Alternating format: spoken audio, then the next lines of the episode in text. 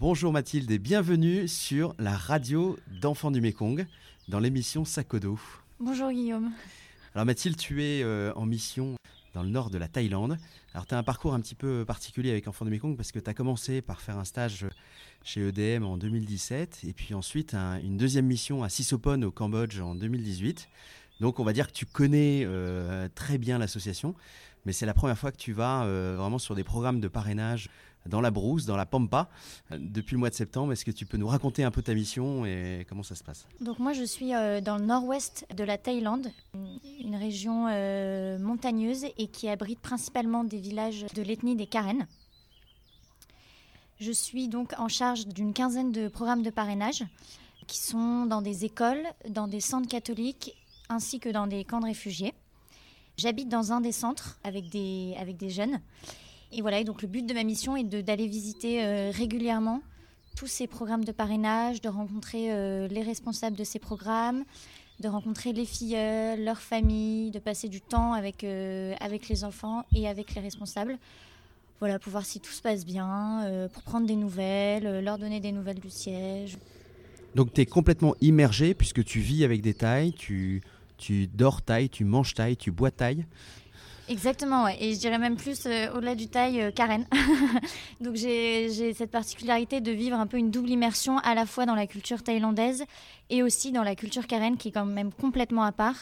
Et ce qui est le plus frappant pour moi, c'est euh, la langue, puisque j'ai donc appris le, et j'apprends toujours le thaï afin d'être mieux immergée, mais je suis aussi beaucoup beaucoup en contact avec des gens qui parlent Karen qui est très différent du Thaï.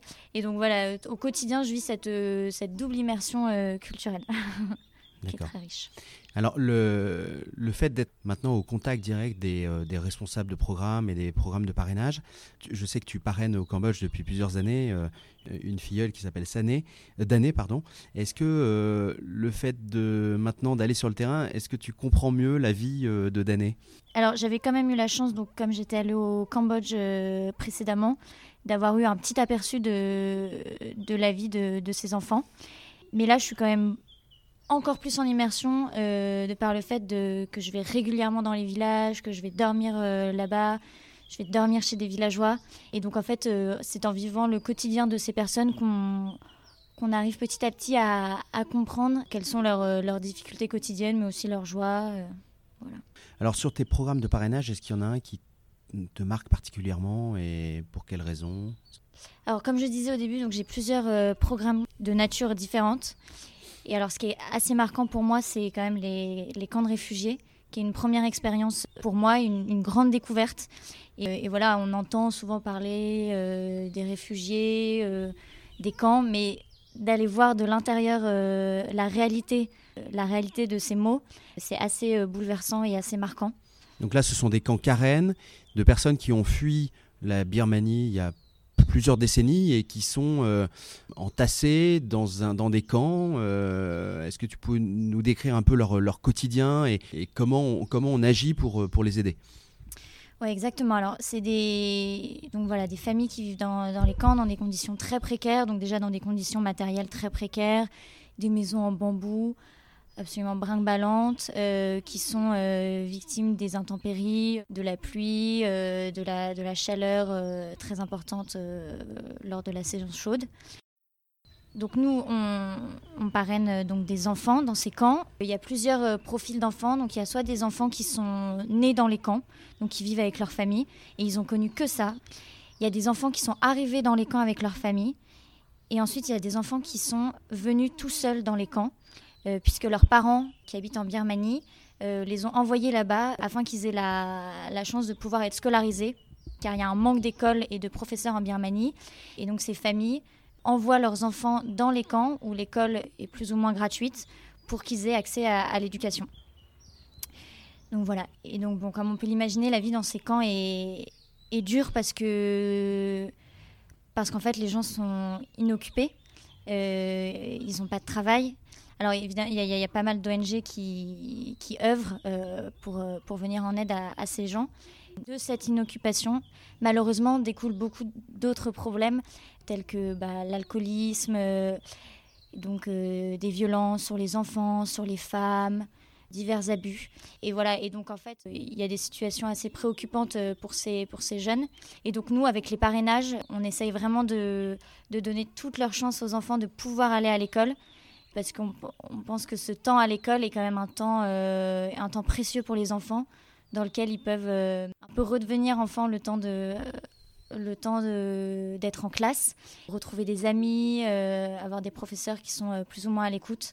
Et donc voilà, et, ce soutien financier est aussi euh, parfois donc un soulagement pour les familles et leur permet d'avoir un, un, petit problème, comment dire, de, pouvoir résoudre des petits problèmes au jour le jour et qui, qui les soulage en fait et qui, qui enlève toute cette, cette pression qu'ont les familles euh, dans les camps. Quoi. Merci beaucoup Mathilde de, de, ce témoignage des camps. Euh, il y a un autre programme qui t'a particulièrement ému, qui est un programme euh, nouveau chez Enfants du Mekong, et qui s'appelle SOP Moi, et notamment euh, pour la responsable de programme. Est-ce que tu peux nous raconter un peu son, parcours? Oui, exactement. la responsable de programme est une jeune professeure d'anglais de 25 ans qui s'appelle Krumot. Et, et qui est en fait une ancienne filleule d'enfants du Mekong qui a été parrainée pendant plusieurs années et donc qui a, été à l'université après le, lycée et qui donc aujourd'hui est professeure d'anglais dans une, école primaire. Et en fait, elle est venue euh, solliciter Enfants du Mékong il y a quelques années pour ouvrir un, un programme de parrainage dans son école. Programme de parrainage qui a ouvert euh, il, y a, y a, quelques mois avec les, les premiers, euh, les premiers filleuls et, les premiers parrains. Et donc c'est vraiment, c'est vraiment un chouette, euh, un chouette programme parce que c'est, c'est un, programme qui est tout nouveau, qui est tout neuf. Donc il y a tout à, tout à inventer, tout à créer, surtout avec les enfants. C'est hyper chouette parce que comme c'est une, c'est une nouveauté pour eux, ils sont, ils sont hyper curieux. J'ai souvenir la première fois que je suis allée les rencontrer, donc de leur avoir expliqué, de leur avoir présenté Enfants du Mékong, de leur avoir parlé de leurs parrains, d'où ils habitaient en France, euh, certains qui habitaient à la montagne, euh, leur montrer des photos de neige. Et c'était, euh, c'était hyper chouette de, de voir la curiosité et l'attrait de ces enfants pour, pour, pour leurs parrains. Donc voilà, donc c'est un programme qui est prometteur et qui est touchant parce que cette, cette, donc cette jeune professeure d'anglais, on sent qu'elle a le désir de, redonner de, redonner aux enfants qu'elle accompagne aujourd'hui l'aide qu'elle a eue il y a quelques années elle a, elle a perçu euh, à, quel point ça l'avait aidé, elle, dans son parcours euh, personnel. Euh, et, voilà, elle a vraiment à cœur de, de, donner ça aussi aux enfants qu'elle aide maintenant aujourd'hui. Et c'est beau comme transmission, c'est un beau témoignage de, transmission. Ce qui, est, magnifique, c'est que Krumot, donc cette ancienne filleule d'enfant du Mekong, et maintenant responsable de programme, se souvient parfaitement de sa marraine qui s'appelle Catherine et elle a lancé ce nouveau programme de parrainage euh, en hommage aussi à sa marraine euh, de l'époque. Donc c'est euh, un, beau passage de relais et, merci de nous avoir témoigné de ça. Alors on va revenir un petit peu sur le, titre de l'émission, c'est Sakodo. Et Mathilde, tu es partie donc en septembre dernier avec ton, ton sac sur le dos. Qu'est-ce que tu as maintenant rajouté dans ce sac de rencontres? Est-ce que en quoi la mission te fait grandir? Alors c'est sûr que